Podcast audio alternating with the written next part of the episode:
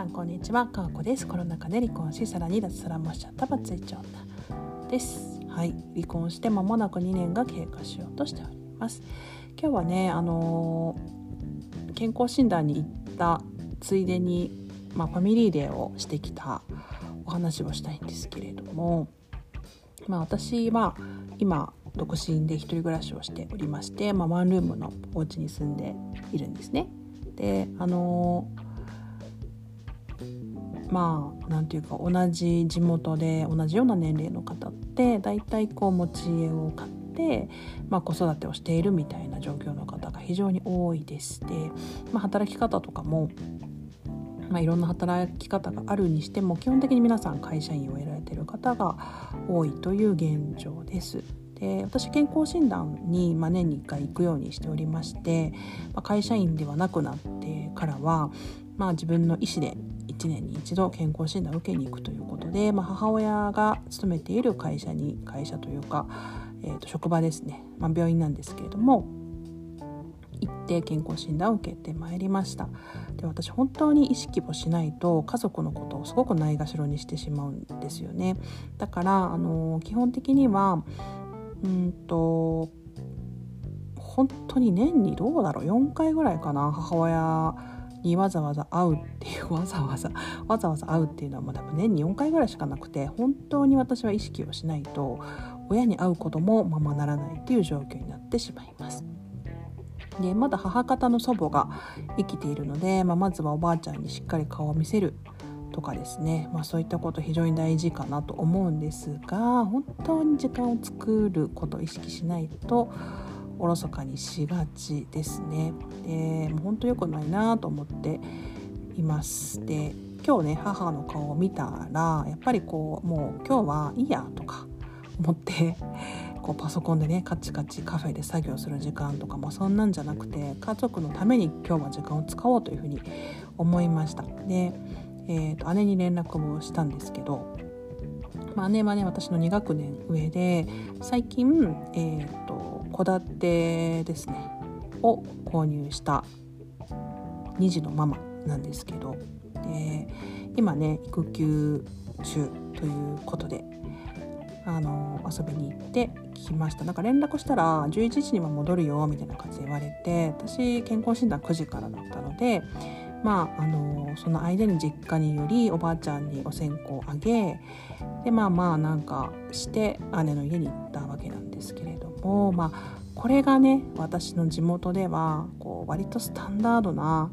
こう女性の幸せな像だなみたいな感じで 思ったんですけどいややっぱり私が感じる幸せとは違うかなっていう感じは正直しました。私自身が変わってしまったからなのかもしれませんけどなんか不安を感じる生活なんですよね。これ何なんでしょうね。姉はねあのー、まあ、なんかたくましく子育てをしていてですね。下の子が0歳上の子が2歳なんですけど、まあ、0歳児の子が RS ウイルスに感染していてコホコホしておりまして、まあ、公民館とかこう児童館とか、まあ、そういったとこに行けないから、まあ、今日はねちょっとまあ微妙にちょっとだけこうお買い物をして、まあ、お家で過ごせるようなおもちゃを買ったりして戻ってきたところなんだよみたいな風にね教えてくれたんですけどもう本当に大人の手があって助かるラッキーみたいな感じで。で私がこう2人の子供の相手をしてる間に姉は家事を進めることができたりだとかしてお料理作ったりねなんやかんやしてあすごい助かったみたいな感じで言ってくれましたで私もなんかこう普段結構お昼寝とか自分の家とかで全然できなくてでお昼寝をする習慣もないですけどでも子供たちがねお昼寝をするのでまあそれに合わせて私もその辺で寝始めて そうすると子供たちも寝始めてみたいな感じで、まあ、いい感じにお昼寝も過ごすことができで夜ご飯もねあの子供たちに与えている間にこう私がちょうど去るみたいな感じで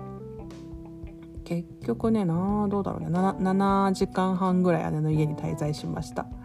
でこの7時間半っていうのを、まあ、私普段だったらお仕事したりだとかカフェで作業したりだとかなんか自分のリラックスタイムに当てたりとかねもう銭湯行ったりエステ行ったりなんかおいしいもの食べに行ったりとか、まあ、自分のためにやっぱ時間を使いがちなんですけれど姉の家に行ってこう、まあ、姉だったりあえーと、メイとかおいとかねそして姉の夫にも、まあ、気遣いのね手土産みたいなの持ってたりとかしてであのこう時間を使ったんですけどなんかねいろんな感情が湧き上がりますね。あのなんだろうな姉は何を話しても、まあ、そこそこ受け入れてくれるだろうなっていうふうに思うんですよ。まあ、いろんな価値観と戦ってきて、まあ、正直結婚とか出産とか、まあ、そういうものをもう30半ばを超えて、まあ、諦めていた人なんですよね。ただまあとある男性に出会い結婚する運びになり妊娠しちゃって結婚する運びになりっていうところがあるので、まあ、なんかねいろいろ正直に話しても、まあ、発信活動のこととか絶対言いませんけど例えば個人事業主として開業届を出すとか法人を設立するみたいなこととか言っても、まあ、そこそこ分かってくれるだろうなとは思うんですけどやっぱなんかまだ言えなくて 言えなくてだ家族家族の中で一番言えるかな。なんか姉が一番苦手な人だったんですけど今となればやっぱりいろんな価値観をね受け入れてくれるという意味でなんか一番言えるかなというふうに思ったんですよね。ただただですよ。やっぱ言えなくて。でなんか私が本業だけをやってるっていうような説明になっちゃうのですごい不思議がってるんですよね。あそうなんだみたいなふーんみたいなそんなわけないなだろうなみたいななんか 姉はなんかそういうふーんみたいな、まあ、ちょっと疑問だけど突っ込まないでおこうみたいなめちゃめちゃ空気読める人なんで、まあ、そんな感じで話してきたんですけどうんなんか